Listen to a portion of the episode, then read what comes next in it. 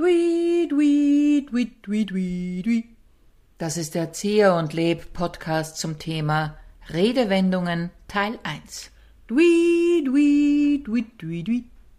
Mir gefällt es sehr gut, dass wir gleich jetzt sagen, es ist Teil 1, weil das marketingtechnisch Cliffhanger des Wahnsinns. Irre ist, ja. Unglaublich gut. Ja, als, also- als hätten wir den Kurs besucht. genau, genau. Mit, wir sind mit allen Wassern gewaschen. Wir sind mit allen Wassern gewaschen und was für eine wunderbare Überleitung zum heutigen Thema. Eben, da würde mich gleich mal, woher kommt das? Wir sind mit allen Wassern ich kann gewaschen. schauen. Ich Na, ich könnte mir jetzt, äh, lass mich kurz vorher ja, überlegen. Kommt es daher, dass man ja mit sowohl getauft ist als auch ähm, was weiß ich, sonst wie äh, religiös initiiert wurde oder mit allen Wassern gewaschen. Vielleicht hatte man früher verschiedene Wasser und es ist einerseits das Bergwasser, das natürliche Mineralwasser oder eins mit Kohlensäure oder mit milder Kohlensäure. Ich kann es dir leider nicht beantworten, weil in meinem Buch steht es nicht drinnen. Das gibt's aber nicht. ja, das ist aber nicht drinnen. Mit dem habe ich jetzt Du angefangen. hast jetzt angefangen und gleich eins rausgesucht, das in meinem Buch nicht vorkommt. Ich habe hier ein Buch liegen, das heißt, das geht auf keine Kuhhaut, Redewendungen aus dem Mittelalter. Und aus diesem Ist, Buch aus welchem Verlag teils Verlag? Theis Verlag. Und ich habe da schon einige Sachen markiert, das natürlich nicht. Verdammt. Plus, es kommt auch gar nicht vor. Ich habe jetzt im Inhaltsverzeichnis Okay, nachgesehen. liebe Hörerinnen und Hörer, wir sagen jetzt mal gleich, äh, wir stellen nicht den Anspruch, alle Fragen beantworten zu können. können wir nicht. Aber wenn jemand weiß, was es bedeutet, mit allen Wassern gewaschen, dann bitte. Es Mhm. ist, wie gesagt, ein Teil 1, weil wir euch mit mehreren Aufforderungen heute aus unserem Podcast dann entlassen werden. Das Genau. ist jetzt nämlich das nächste. Ich habe jetzt einen Vorschau aufs Ende des Teil 1 gemacht. Unglaublich. Unglaublich. Also die Spannung ist jetzt schon Ich am glaube, Höhepunkt. es ist nach zwei Minuten eigentlich jetzt schon nicht mehr aushaltbar spannend. Und das Spannende an diesem Buch ist, um das Wort spannend gleich noch einmal zu sagen, ich bin drauf gekommen, dass ich gedacht, also ich dachte, ich wüsste, was die Redewendung Mhm. bedeutet, in manchen Fällen, aber ich war falsch. Aha, und zwar Zum Beispiel Pech gehabt. hätte ich jetzt, ich würde jetzt annehmen, Ja, das hat irgendwas mit dem Pech zusammen, hängt das zusammen mit dem, was man halt verwendet für Straßenbau, also so Ja, Teer. genau. Äh, und die Pechmarie ist ja auch so quasi das, aber das ist es offensichtlich nicht. Das ist es offensichtlich nicht. Sondern, Da steht. klär mich auf. Also die Pechnase, die ja darauf hinweist, bei den vielen Burgen, die es ja noch gibt, ähm, dass das Pech gehabt daher stammen könnte. Ja?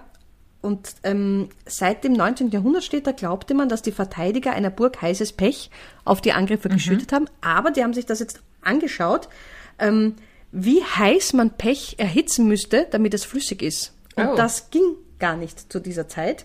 Deshalb werden diese, diese, diese Erker wurden ver verwendet, um Steine runterzuwerfen oder Pfeile abzuschießen, aber nicht um Pech runterzuschütten, äh, zu, Pech runterzuschütten. Die Redewendungen, in denen der Begriff Pech vorkommt, haben deshalb nichts mit Burgen zu tun, sondern, sagt dieses Buch, ein Pechvogel war zum Beispiel ein Singvogel, den man auf einer mit klebrigem Pech bestrichenen Rute fing, um ihn anschließend zu verspeisen.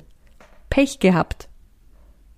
Weil ich Pech gehabt habe, habe ich ein Mittagessen mir. Äh, Nein, der Vogel hat Pech gehabt. ah, der Vogel hat Der Pech Vogel, der, gehabt. fe- der bicken geblieben ist an der pechverschmierten Rute, wurde dann gegessen und der hat dann Pech gehabt.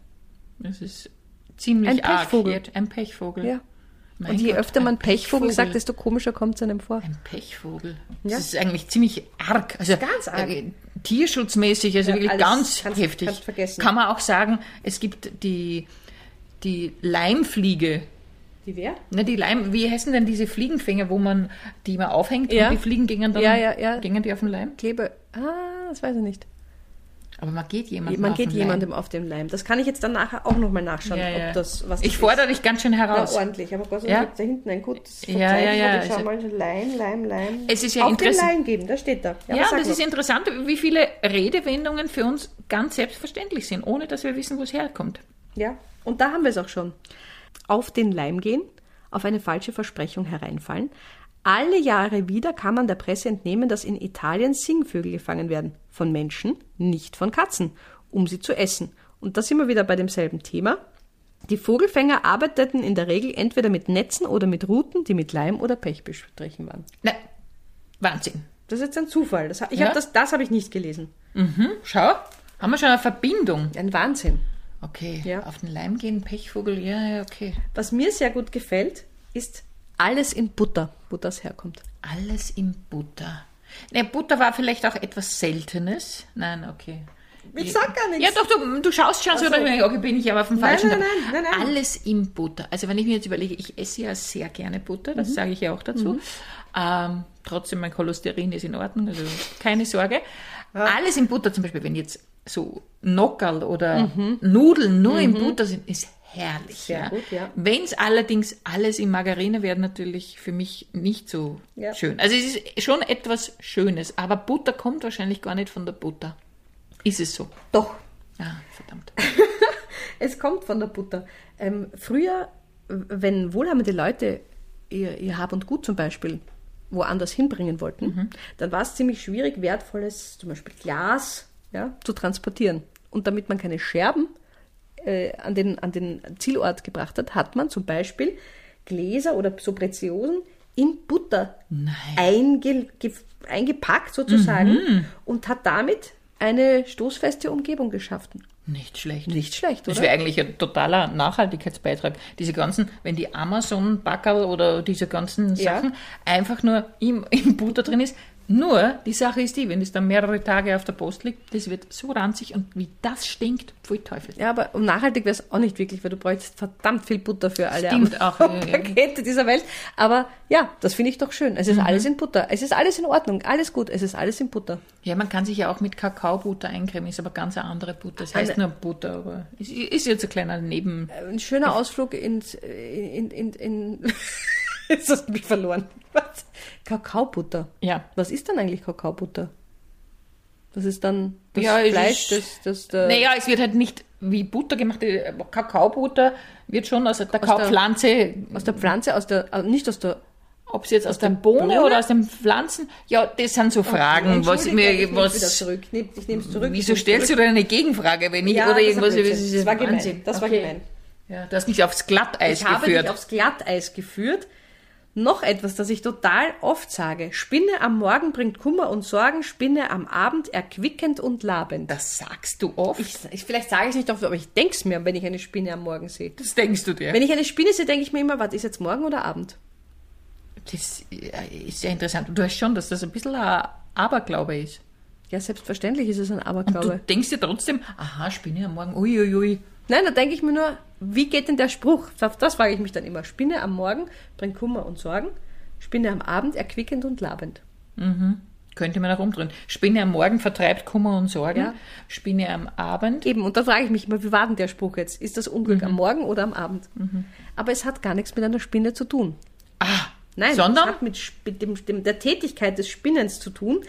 Denn äh, wenn man arbeitenderweise spinnen musste, musste man schon am Morgen damit anfangen, um sein Geld zu verdienen und hatte dann eben, das ist mit Kummer und Sorgen verbunden, wenn du den ganzen Tag spinnen musst, um quasi ein Auskommen zu haben. Und die reichen Leute konnten am Abend zum Spaße spinnen und da war es erquickend und labend. Das ist doch heute noch so. Die reichen Leute spinnen zum Spaß. Ja. ja.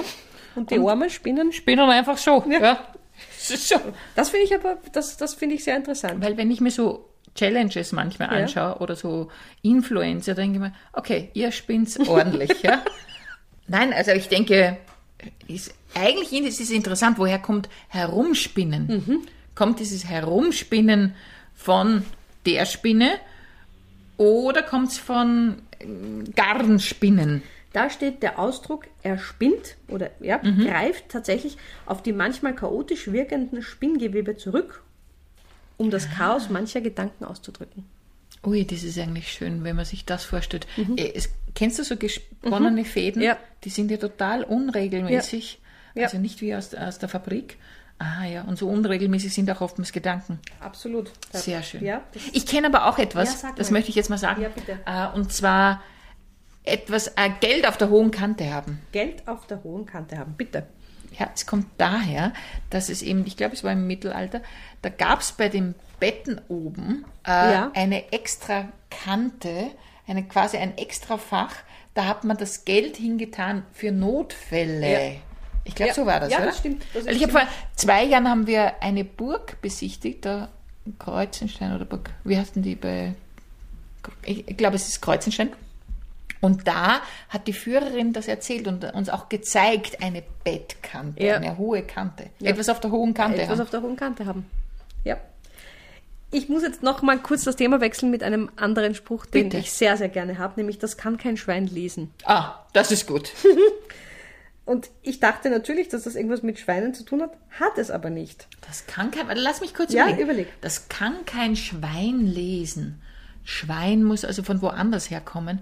Aber weil sonst wäre es eigentlich schön, was für eine Überheblichkeit, Ja. dass man sagt, das kann kein Schwein lesen. Wie nehmen wir an, dass ein Tier nicht lesen kann? Nur weil es nicht darüber sprechen kann. Mhm. Aber vielleicht lesen die heimlich alles, was so geht. Ich liebe diese Cartoons von Gary Larson, Mhm. wo man diese Tiere, vor allem die Kühe sieht, wie sie irgendwas lesen und dann sagen, Achtung, da kommt ein Mensch und dann legen sie es weg oder so. Und sagen, Muh. Genau. Also Ja. woher kommt's? Also, da steht, es gab im späten Mittelalter ja nur wenige Leute, die lesen und schreiben konnten. Mhm. Und es gab in Schleswig eine Gelehrtenfamilie mit dem Namen Swin. Und die haben gegen Bezahlung Schriftstücke vorgelesen und übersetzt. Und ähm, das ist halt sozusagen die Variante, wenn das nicht, wenn das unleserlich war, konnte es nicht einmal der Swin lesen. Großartig. Fällt mir so gut. Ja, ja, ja. Aber dann wäre ich manchmal mein eigener Wien. Das, das habe ich jetzt natürlich ein bisschen aufgelegt. Ja, du, du wolltest darauf hinaus, dass ich eine nicht sehr gut leserliche äh, Klaue habe, aber da möchte ich jetzt schon ein bisschen Ja. ins persönliche Detail gehen. Ja. Dein Sohn hat nämlich kürzlich etwas, was du geschrieben hast, nicht entziffern können, Ja. lesen können. Er hat es sehr lustig vorgelesen und da dachte ich mir, ha, Ja, ich kann auch sehr unleserlich schreiben, wenn ich möchte. Ich schreibe manchmal sehr unleserlich. Wenn ich es eilig habe oder wenn es mich pressiert, kann ich, äh, habe ich manchmal eine extrem unleserliche Handschrift. Also ist, ich, ich bin ja da nicht ausgenommen. bei mir ist halt so, es ist die Regel, dass es unleserlich ist. Das hast jetzt Gott sei Dank du selber gesagt, aber genau das.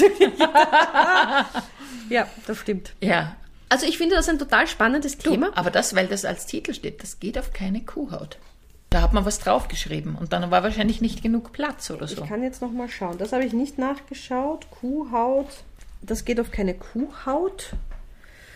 Ähm, es war üblich eben, man man musste auf Tierhaut schreiben zu der Zeit. Vor dem 13. Jahrhundert gab es ja kein Papier, sondern wurde auf Pergament geschrieben und dabei handelt es sich um Tierhäute. Und die Menschen im Mittelalter glaubten nun, dass während äh, ihres Lebens der Teufel ihre Sünden aufschreibt, um sie ihnen bei jüngst, bei, beim jüngsten Gericht vorzuhalten. Und da konnte bei einem richtigen Sünder einiges zusammenkommen. Und das könnte eben sein, dass es so viele Sünden sind, dass sie nicht einmal auf einer Kuhhaut Platz hätten. Wow. Heutzutage ist es sehr einfach für einen Teufel. Er braucht nur im Social Media Kanal schauen und dann steht eh. WhatsApp-Chat. Ja, Durchlesen. WhatsApp-Chat. Und Das geht dann auch auf keine Kuhhaut, auf die virtuelle Kuhhaut. Genau. Aber natürlich, viele dieser Sprüche sind sehr martialisch, sind sehr oft mit, mit Foltermethoden ver, verbunden. Aha. Ja, Nämlich? ja, auf die Folter spannen. Ah ja, ich fühle mich wie gerädert. Ah, Das okay. brennt auf den Nägeln. Oh Gott, ich werde das nie äh, die wieder sagen. Daumenschrauben an, an die Daumenschrauben anziehen. Mhm. Also es ist nicht unbedingt alles sehr erquicklich, was man da liest. Mhm. Und deswegen habe ich mir gedacht, zum Schluss könnten wir ja in eine erquicklichere Richtung gehen und Ja. jetzt tatsächlich die Frage stellen, was eure Lieblingsredewendungen sind. Also es geht uns gar nicht darum, dass wir es euch erklären wollen, sondern was verwendet ihr selber oft? Was sind Redewendungen, die ihr wirklich häufig verwendet? Das würde uns sehr interessieren. Äh, Ich würde es schon auch erklären, ich würde es auch äh, herleiten. Also natürlich, du kannst es dann ad hoc herleiten oder würdest du auch tatsächlich nachschauen? Das, vielleicht würden wir zuerst ad hoc le- herleiten und dann nachschauen. Okay, gut, das können wir so auch machen. Also schreibt uns eure Lieblingsredewendungen, Facebook oder in den Instagram-Account. Was sind eure liebsten Redewendungen? Ba, ba, ba, ba, ba, ba, ba, da. Das war der Zieher und Leb Podcast zum Thema Redewendungen Teil 1. Ba, ba, ba,